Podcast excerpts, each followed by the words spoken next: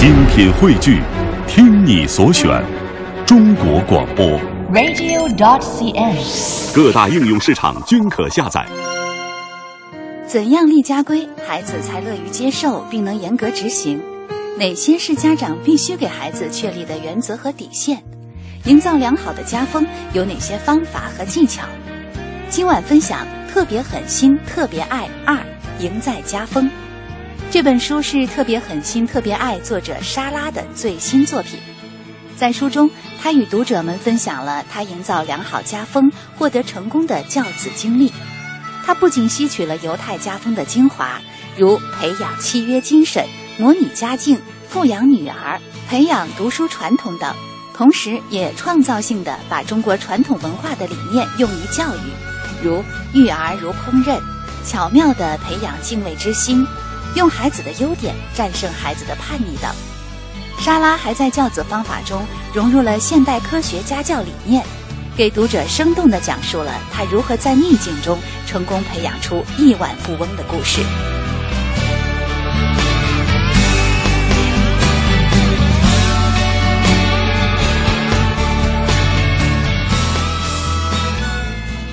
今天小马为大家推荐的这本书是接力出版社出版的《特别狠心特别爱》第二部《赢在家风》啊。这本书的作者是莎拉老师，莎拉老师难得来一次北京啊！您好，莎拉老师。你好，主持人。你好，所有的听众朋友们。嗯，呃，莎拉老师，您在第一部《特别狠心特别爱》当中为大家呈现了您如何教育孩子，包括我们也看到以色列就是您的故乡啊，呃，以色列是犹太裔，他们是怎么教育孩子的那样的一些呃故事，呃，但是这本书您着重要说一些呃有关于家风的这个问题，在您看来，为什么家风这么重要呢？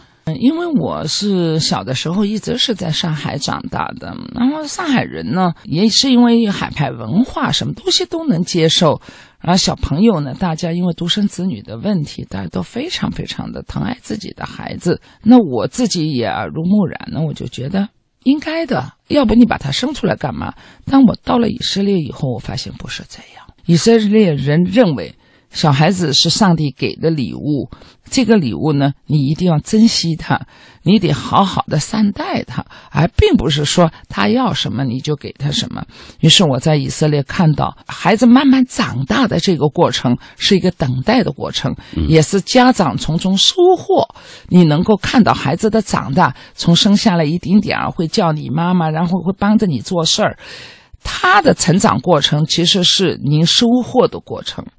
而我们呢，是什么东西都给自己孩子做掉了，叫他洗碗，然后妈妈就讲别洗了，别洗了，我来洗。啊，爸爸说你把那个地，哎呀，别了别了，我来做。但是在国外应该都不是这样的，每个孩子都是家庭的宝。可能以色列的小孩多一点，以色列有的一些教头之家家里有七八个小孩也很正常。但是，一般正常的以色列家庭，呃，现在由于这个人的素质提高啊，人家对呃孩子要敬仰啊，也不会泛泛的去生一大堆。除了宗教以外，嗯，基本上都在三四个孩子，这是以色列人最普遍的这个育儿的这个人数。那么初到以色列的时候，我跟着我的儿子们，我也是一样的。只要他做功课，我一会儿问他你吃苹果吗？一会儿问他你喝水吗？一会儿问他你吃烙饼吗？一会儿又问他你功课做完没有啊？你你怎么老磨蹭呀？你你别磨蹭，你快点做。经常就在这跟这个孩子之间的沟通，经常就在这个问题上。后来我从犹太人身上学到很多东西，也就像在第一本书里面我所写到的，对于孩子的教育，我从慢慢的沟通。呢，我学会了对话，因为你只有跟孩子学会对话，你才能让他听话。对话的过程，自己作为家长自己成长的过程，非常开心的在以色列看到了我的三个孩子慢慢的成才了。我们知道他们都在各自的领域取得了巨大的这种成功巨大不敢当。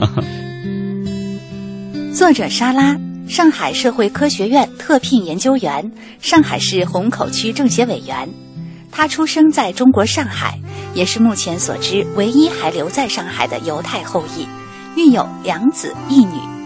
中以建交后，在回归故土的召唤下，也为了让孩子们能够在不同的环境下体会磨难、学会坚强、领会人生，莎拉放弃了上海的优越生活。带着三个孩子来到了战火纷飞的以色列，开始了一段跨国教育的特殊经历。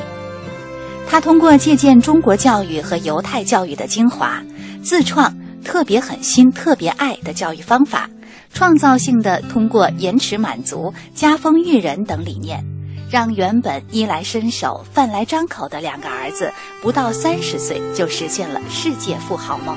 莎拉曾受到以色列总理拉宾的接见。拉宾对他说：“犹太人爱子女，跟中国人一样，也是全世界有名的。”如今，莎拉的传奇教子故事已经吸引了中央电视台读书栏目、鲁豫有约等三百多家媒体纷纷报道。如果您没有看过第一本书，呃，我在这边就简单的说一件事儿。因为女孩子嘛，她就觉得她想要吃什么。我的女儿当初的时候有一天生病了，她觉得呃她有点不舒服，想吃一个蛋糕。我觉得很简单，行了，我就陪她去买一个蛋糕，我也顺便让她散散心，咱们一起走。然后买了蛋糕回来以后吃了以后，当然她也是，呃，我从来没有在孩子面前表现的非常富裕、非常富有。一块蛋糕她分了两次。才让他吃完的。过了两天，他觉得这个蛋糕很好吃，他不想吃饭。那个时候他应该是十一岁半，不行，我今天也想吃蛋糕。然后他跟我琢磨着怎么样要想吃到这块蛋糕，于是我们之间就进行了非常巧妙的这个思想斗争。哦，我竟在说谎，然后我一会儿出去，第一次出去我没带钱，我忘了带钱。他你这人怎么这么这样的？你说好了出去买蛋糕，你为什么出去的时候不检查？嗯。你你走到门口，你说没带钱，其实我就不想给他吃。然后第二次又去买单哈，我又说肚子疼。每一次的折腾他，我都是希望他在等待中成长，也就是我经常讲的延迟满足。嗯，这是我第一本书讲的延迟满足和适当的不满足。我让孩子知道，您是我的唯一，但您却不是这个社会的唯一。你可以在我这儿吃到一块又一块蛋糕，哪一天您到了社会上，嗯，但这个社会却不是认为你想要吃一个蛋糕，譬如讲不是蛋糕，是一个岗位，你想要这个岗位，那个岗位不一定是给你的，于是你就跳槽吗？我一定要让我的孩子他接受现实当中的东西，就是您。不是这个社会的唯一，嗯，你永远是我的唯一。从我这个手上，你得学会，学会忍耐，学会等待，学会告诉自己融入整个社会。不是你想要的东西，社会都会改你的。与其等你到了社会拿不到，还不如现在我就告诉你，你可能会拿不到这个，你可能会拿不到那个。但是你已经有了思想准备，你就不会再感觉到沮丧，嗯，你就不会因为这个工作和那个工作的不尽人意，而你就此变成了啃老族。我说这样教育，这本第一本书也挺有意思的。如果听众朋友们没看过，我也挺建议大家。那是我花了很长时间写的。是第一本，我知道也有很多人非常喜欢，也是一本畅销书啊。谢谢，有三四十万的这种销量，有了书当中很不容易了啊。因为我就是一个普普通通的一个女性。呃，也没有什么特别的背景，一路走来写的都是自己作为母亲的一点心得，希望能够被全中国所有的爱自己的子女的家长，这一本书只要有一页被你受用，我就感到非常庆幸了。因为有多少个夜晚我都是爬起来，我有的很多章节都是我流着眼泪写的。这本书卖到三四四万本，卖到五六十万次，我觉得一点也不稀奇。因为现在当今我们缺的太多的东西，是我们可以提出问题，但是我们找不到方法。没错，而我却有很多方法和孩子沟通。我想出方法来整治他去，就他要吃蛋糕，我就偏不给他吃。但是最后，我女儿去当兵的时候，她成了模范战士。大的老板啊，就是我们领导吧，就你们说的干部军官，就问他，你为什么能够这么漂亮的一个女孩你能够什么东西都能忍耐，什么东西都能接受，你永远不会迟到，你永远不会早退，你的这些品德从哪儿来的？我女儿就很生气的说：“你问她呗，问我们家老太太。”什么是家风？怎么样的家庭风气值得代代相传？家庭中哪些规矩又是必须遵守的？养成良好的家风有哪些方法和技巧？犹太裔中国妈妈莎拉将与您分享她的教子经历及家风传承故事。在这本新书中，莎拉向读者们传递了一个非常重要的秘诀：良好的家风。莎拉的三个孩子不管多么成功，却都保持着一颗上进、善良、乐于助人的心，能够游刃有余地维护好自己的工作和家庭。书中很多新颖的观点都值得广大中国父母反思学习，并应用在下一代的教育中。如真正的输赢在弯道，不在起跑线，要从小培养孩子的契约精神，用孩子的亮点打垮他的叛逆等等。家风决定孩子未来。莎拉充分借鉴中国教育和犹太教育之精华，其独特的教子经历及家风教育，对当下中国家庭的教育具有极大的启示性。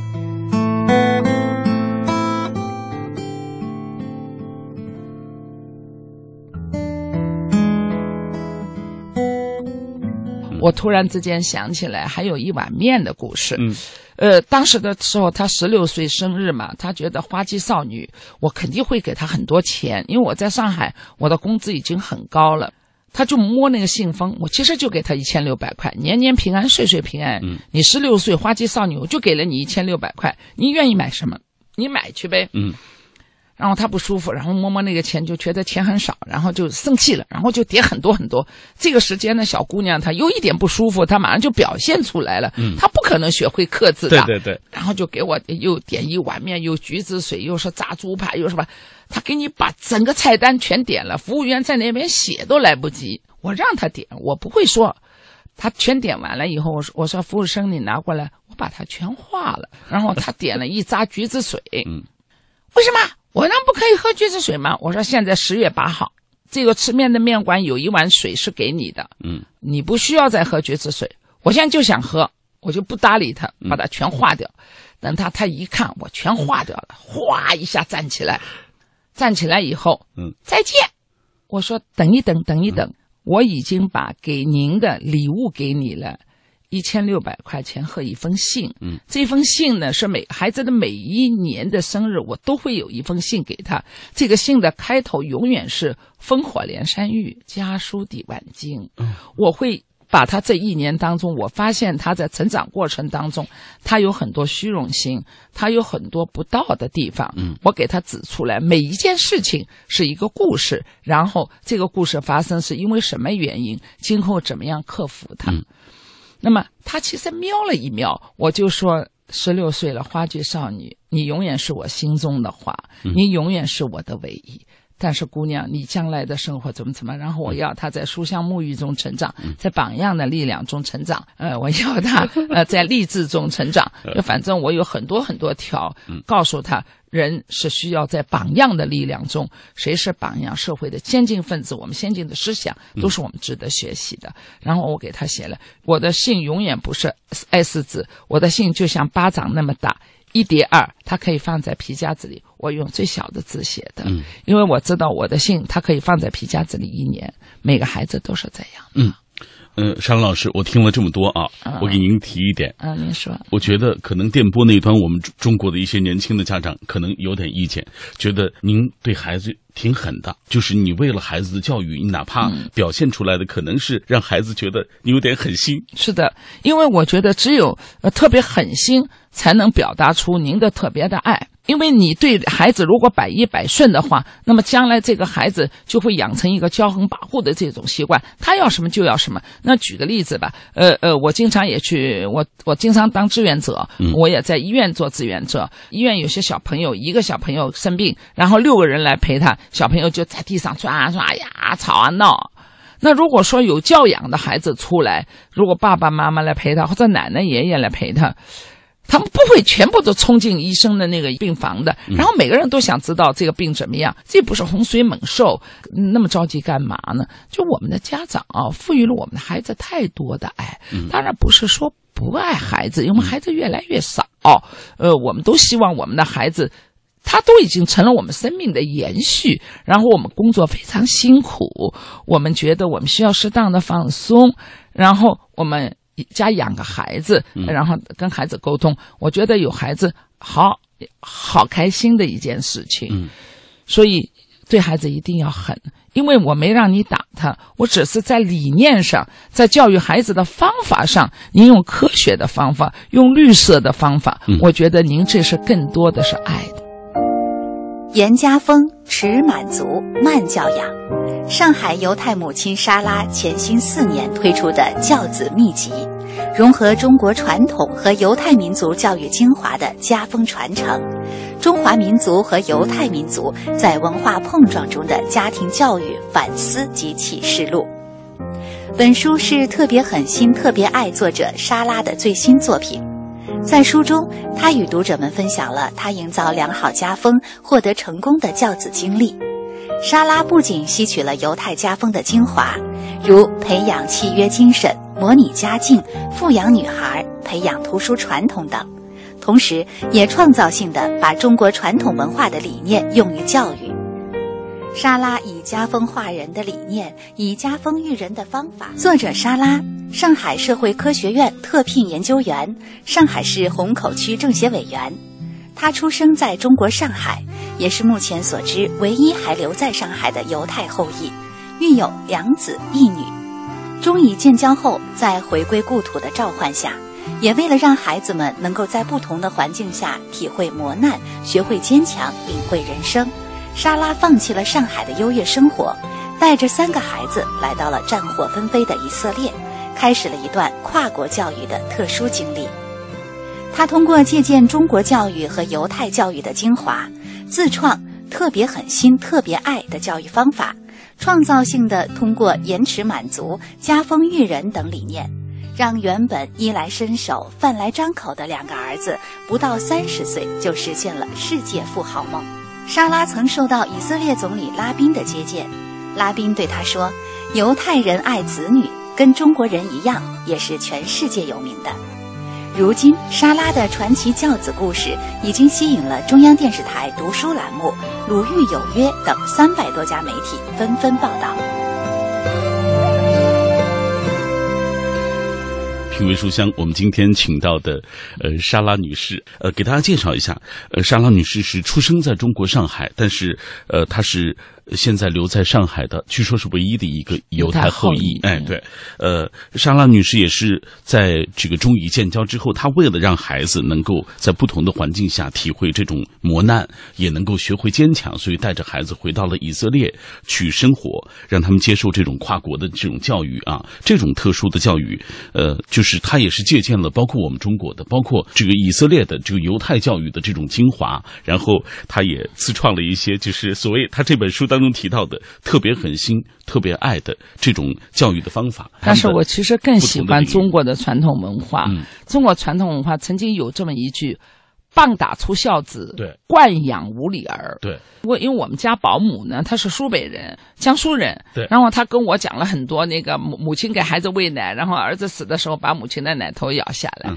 就是我这听了很多很多。我的保姆呢，也是一个对我，嗯她当然是吃我妈我们家的饭，但她对我也是。呃呃，不是非常宠宠我的，嗯 就是呃不是非常宠我的，就是我的阿姨，我的保姆对我小时候的教育，因为首先我是犹太人，犹太人是一个非常守规矩的民族。对对对比如讲，我们吃了牛肉以后是不能吃牛奶的，猪肉是绝对不可以吃的。嗯，啊、就我们吃鱼和必须是有尾巴的，那个尾巴必须是要打开的，没有鳞的鱼也不能吃。这些东西呢，小时候养成一个习惯，我所以我讲赢在家风。呃，夏令营的时候，全世界的小朋友都到了特拉维夫，嗯，特拉维夫我也去当志愿者。但是你可以看到，因为他们都住在五星级的酒店，冰淇淋什么都是免费的。嗯，你会看到有有四五个小小孩子，他们吃完了饭以后，他们不去吃冰淇淋，他们就在地上跳格子。犹太的小孩儿什么东西都可以找到。成为玩具，他不需要世界上最好的什么电动玩具，他们就在大自然当中几块石头也能找成玩具。地上有方格，你跳过来跳过去，他数一下数，嗯三加二，二加三，他也可以。他们他们也可以找到他们自己这个生活的方式。就是这样的孩子，他们不去吃冰淇淋。举办方问我：“萨拉，你为什么不让他们？”我说：“这是以色列的孩子，中午他们吃过肉了，他们不会吃冰淇淋的，真有意思。那个哈根达斯冰淇淋在那儿不要钱的，但是因为中午他们吃过肉了，他们绝对不会去吃的。这是什么？这是一种自觉。哦这个自觉哪儿来的？这是他们的妈妈用宗教思想培养出来的。所以宗教这个东西，它是一种文化。嗯，咱们不老是上帝上帝的。我我从来不认为，呃，上帝能够是救世主。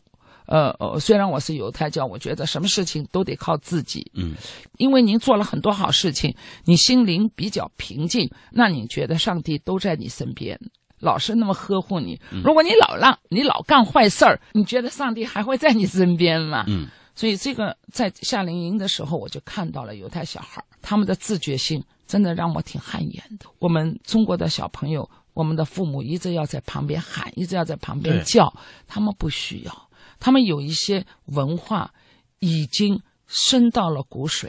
他知道这个东西是不可以吃的，嗯还没有到吃的时间。嗯到到了晚上，晚上是没有肉的，晚上晚餐啊没有肉，可能有一点小鱼啊什么。他们吃完了鱼，哗冲过去那冰淇淋，因为不吃肉才能吃冰淇淋。这个是饮食当中犹太教的最基本的基本。吃完了肉，你需要六小时以后才能吃牛奶。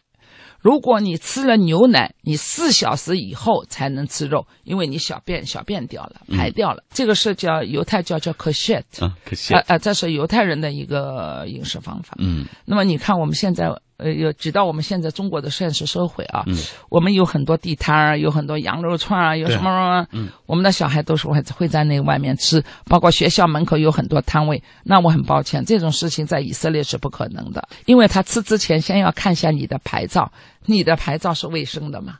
如果你没有牌照，你现在我们你的孩子送给他你送给他，他都不会吃，别说他花钱买了。这个一个理念啊，呃真的需要几代人去努力的去把它改变。嗯我们要做一个有规范的。说的太好了，做一个有规范的人，这是我采访莎拉老师，她的每一句话让我都觉得深入到我的内心当中啊。严家风，持满足，慢教养。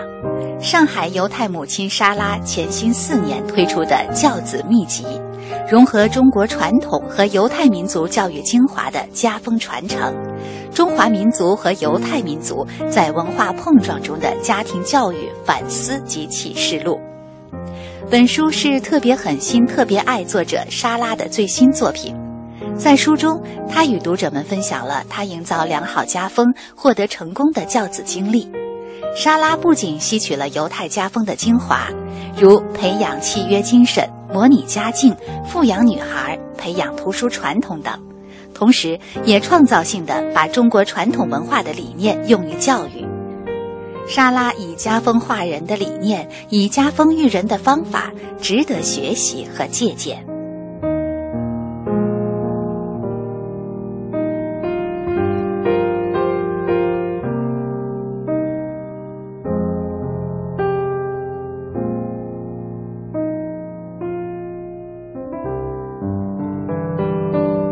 在教育孩子的过程当中，只是一贯的给孩子爱了，但是却没有让让孩子学到规矩，学到所谓方圆。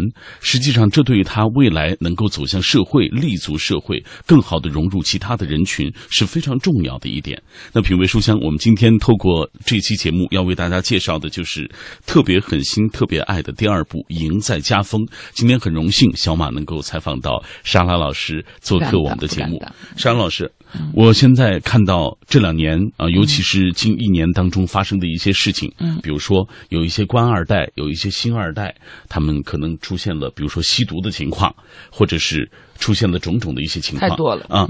可以说他们的家里的条件都很好，生活已经足够富足了。为什么他们还会出现这样的情况？作为一个母亲，你有什么样的观点？我有，呃，因为我来自以色列，我认为如果一家人家作为一个父母，我们讲的衣食住行，我们中国人喜欢讲，如果你首先不让你的孩子穿乱七八糟的衣服，嗯别把那牛仔裤拉破了，这干嘛呢？真是。嗯，然后呃，特别我犹太人特别注重是吃，嗯就是没有牌照的东西，孩子不敢吃，那就已经立规矩了。哦，那怎么可能？当当然，现在以色列的毒品也是，呃，不好意思，呃随着这个苏联移民的大量投入，嗯也出现了各种各样的出现社会问题了各种各样的这个社会问题。嗯，他们虽然带进去了一定的这个科学技术，但是也相对来来讲，随着这个移民数量的这个需要充实到这个数量，对嗯所以也有一些这个不那么地道的人也进去了所以以色列现在的毒品，特别是在中学生。嗯，在高中生这边也是，他到了大学他就不吸毒了。对对对，您可以有机会去看看耶路撒冷和海法理工业学嗯院，半夜的灯火通明。到了那时候，他们是奋发的读书，他们觉得他们要学习。嗯，这边我插一句嘴，就是如果我们找一大学生，你问他你为什么要读书，我不行啊，我妈爹让我考一好大学。但是犹太人就说，包括我自己对我的子女都是这么说：你们努力的读书学习，当然首先是改变了你们自己的人生，对，也给妈妈带来了安逸的晚年。但是更重要的是你们的国家，因为你们他才更强大。嗯，说的太好了，所以，呃，我们的孩子吸毒呢，它有分成几个层面啊。比如讲大量的明星吸毒呢，呃，我个人的观点啊，我们给明星的钱太多，就一个小屁点儿一点小明星，嗯，唱一小破歌，啊，几万块，对。我们给一集电视剧三十万、五十万，对，而且这些电视剧原来就是一个破的电视剧，啥意义也没有，嗯既不能代表思想，也不能代表理念，它也不能改变人什么东西，凭什么要给他三十万、五十万？嗯对，这是我认为的。那么明星吸毒呢，也是因为他们的父母可能很忙，嗯他们也忽视了自己的子女。我永远觉得中国人喜欢讲，我们缺少跟子女沟通。很抱歉，亲爱的听众，我想在这边做一个更正。夫妻之间是应该沟通的，孩子之间，请您学会跟他对话。当您跟他对话了以后，他一定会听话。没有对话是不会听话的。嗯沟通是不是一个儿童本位？沟通是上下平衡吗？沟通不平衡，对，以你和听话才平衡。哎，对，要以对等的心态是的，对待孩子，是的，啊，所以吸毒的问题在高中生还非常非常的严重。嗯主要的责任在于家长。嗯，当然我没有权利去批评社会这些毒品哪里来的，我能管得住吗？你说是不是？嗯但是如果一个好的家长，你不停的去关心自己的孩子，你注重他们的思想，你跟他们同呼吸，你告诉他我得跟你共命运。当然，这个我在书里面写了很多，怎么样让孩子觉得他是这个家庭的一份子。所以，亲爱的听众，让孩子成为家庭的一份子，他有了责任心，他有了担当的这个感觉，他不会吸毒的。嗯是因为那些东西你没给他，你也没有创造机会给他，你也不懂得给他，因此你就给自己惹麻烦了。很多家长尽管给孩子提供了非常好的物质条件，中国的这些家长都是把自己最好最好的东西给孩子，但是提供了过多的呢，都是这种经济或者物质的一个环境，你却没有学会跟孩子在一个对等的这种氛围和环境当中跟他对话，了解他真正的内心。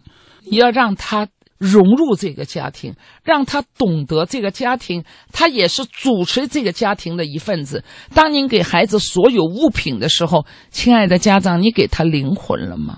品味书香，我们今天带来的这本书啊，《赢在家风》啊，来自于莎拉女士的一部新作《严家风，持满足，慢教养》，这是莎拉女士一直提出的一个观点。刚才我们在上半时段已经给大家讲了，持满足到底是怎么回事，延迟满足他的这种心理啊。其实这本书最重要的说的是严家风，家风呢是非常非常重要的。嗯，一家人家啊，做父母的，我老觉得一个女人很重要。如果这家人家娶了一个好媳妇，那真是娶了一个聚宝盆儿。嗯。漂亮不漂亮？我觉得不那么在乎。虽然可能漂亮的女人生了漂亮的孩子，如果一个非常内秀的女女女人吧，嗯，她懂得团结邻里，懂得孝顺父母，懂得作为自己，作为一个女人，她懂得把自己应该拿的东西拿出来，比如讲照顾好自己的先生，带好自己的孩子，牺牲自己的时间。嗯没有办法，上帝让我们做女人，我们一定有很多东西是要比男人牺牲的更多。嗯，那么呃，在以色列，如果一个母亲啊，她不会带孩子，这个离婚是离定的。嗯，以色列对女人的要求很高，嗯因为它是母系社会。呃妈妈经常要跟孩子讲一些塔木特，就是以色列这个圣经里面的。塔木特，在以色列不叫圣经啊，叫以色列叫塔木特。中国人就是讲的那个圣经。里面所有的智慧故事，让自己的孩子阅读智慧中成长。以色列很少真正有钱的、有教养的大老板的家庭没有电视机，因为他们觉得电视是不是一个什么好的东西。他们的孩子、他们的家庭，可能每个人都会有一门乐器，呃，每个人都会有一个可以写东西的这个 iPad 之类的东西，但是还真没电视哎。他觉得电视会影响自己孩子的健康成长。嗯。所以我自己觉得家风真的很重要。以色列人敲门，叮咚一声敲，基本上都是妈妈出去开门的。嗯妈妈开门欢迎你啊，怎么怎么怎么。爸爸很少开门，但毕竟还是，呃，是一个宗教国家。说是说这个母性比较强大，嗯但是呃，男人还是有一定地位的。呃男人去到教堂回来以后，嗯，呃，才可以吃晚饭。也就是说家风它是渗透在一点一滴。家风是渗透在生活的点点滴滴当中的。比如我和邻居，我们正好在喝茶，嗯，那我们在喝茶，一大凡啊，女人最重要的地方是厨房，嗯，所以犹太人的这个他买房子，那个女人她一定要求一个厨房是比较大，因为厨房也有个电视机。也有个呃这个无线电，然后一边烧菜一边看着，一边做事情，一边捡菜。呃，他不会跑到客厅里，然后儿子们进来了，就包包括我在内，我们孩子进来了，他们第一件事情，一看房间没有，哦，妈妈在厨房，嗨，你们好，嗯，你看我们都在，然后笑嘻嘻的说，嗯，我可以给你们倒点什么喝的吗？哎呀，我们说我们自己都喝了，那好吧，慢慢用。嗯，他们就回到自己房间。如果一个人都没有的情况下，这个这个无线电啊，这个音乐可以开的震聋，把你耳朵都震聋了。嗯，这家里没人的情况，如果家里有人，特别是妈妈还有客人在，你是听不到任何声声音的。嗯门叽咕关上，不是嘣一下关，哦就是连关一个门你都能感觉到家风。嗯这个真的家风是无处不在的东西。嗯，进去了，然后声音什么也没有，一直到走了，我们的邻居们他们都不会说去跟孩子打个招呼，这个不需要，上下有别。嗯然后他们就走了，走了以后我就开门，我说孩子，下面隔壁阿姨走了，嗯你想吃什么吗？妈妈没事，等会儿我们一起做饭。嗯嗯让你感觉到这个家庭的氛围，它永远是融合在你的血液当中的。怀孕的时候是孕育着的，嗯出来了还孕育着，一直到他们长大成人，他们出去了，嗯他们结婚了，那就是另当另一回事情了。一直到现在，我的孩子们回来看我，如果我做饭，当然我也有保姆，保姆是孩子们来的时候，保姆只打下手，所有的菜都我烧。我们的孩子要等我坐下来，他们才吃。我没有站起来之前，谁都不会站起来。他们的孩子、小朋友啊，可以站起来，保姆陪着，因为每家人家都带着自己保姆来的，嗯。三个孩子了嘛，对吧？但他们的老婆也不敢站起来，嗯。因为这什么？这家风，这规矩，嗯。真的是的。所以，当你作为一个家长觉得有重大事情发生，家里要坐下来谈的时候，嗯，非常规矩，没有什么呃，你说一句，他说两句的。咱们都是拿一张纸写了在桌上，今天发生了一件什么事情，应该怎么样解决。然后这个问题是怎么解决的？比如买了一个房子给了我媳妇的爸爸，对然后媳妇爸爸呃答应把自己房子卖掉，把钱给我们。嗯但中国老人家都这样，买了以后就把钱装自己口袋里了又找一女人，然后这钱就不出来了呗然后儿子就吵啊，儿子就闹啊，那么媳妇也挺为难的。那我就做一个好人，嗯，算了吧，儿子，得饶人处且饶人了，咱们有一好家风。所以你要是不是好婆婆，那就吵呗。对然后就挑，我永远不挑。我想告诉你一个道理，如果你的手心里面放着一把米，你小心呵护着这把米，因为手心有个心窝嘛。如果你老是怒用力去去去掐它，去捏它，嗯你最后放出来，米全逃跑了。因为你一抓一放，米跑出去一点，再一抓一放，米又跑掉一点，最后你的手心里面是米，你的米所剩无几。因为我是老娘，嗯她娶进了新娘，她已经代替了我的位置，嗯，我得识相。嗯嗯所以我过得非常好，是因为我知道有了新娘，老娘应该识相的退休，因为新娘已经代替了我的位置，也是娘。所以我希望所有的听众朋友们，一边要抓住自己的孩子，一边要对待自己的媳妇，一定要宽容。什么是家风？怎么样的家庭风气值得代代相传？家庭中哪些规矩又是必须遵守的？养成良好的家风有哪些方法和技巧？犹太裔中国妈妈莎拉将与您分享她的教子经历及家风传承故事。在这本新书中，莎拉向读者们传递了一个非常重要的秘诀：良好的家风。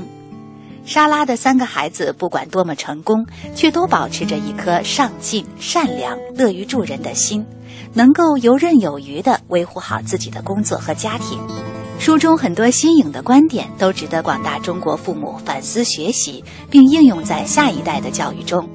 如真正的输赢在弯道，不在起跑线，要从小培养孩子的契约精神，用孩子的亮点打垮他的叛逆等等。家风决定孩子未来。莎拉充分借鉴中国教育和犹太教育之精华，其独特的教子经历及家风教育，对当下中国家庭的教育具有极大的启示性。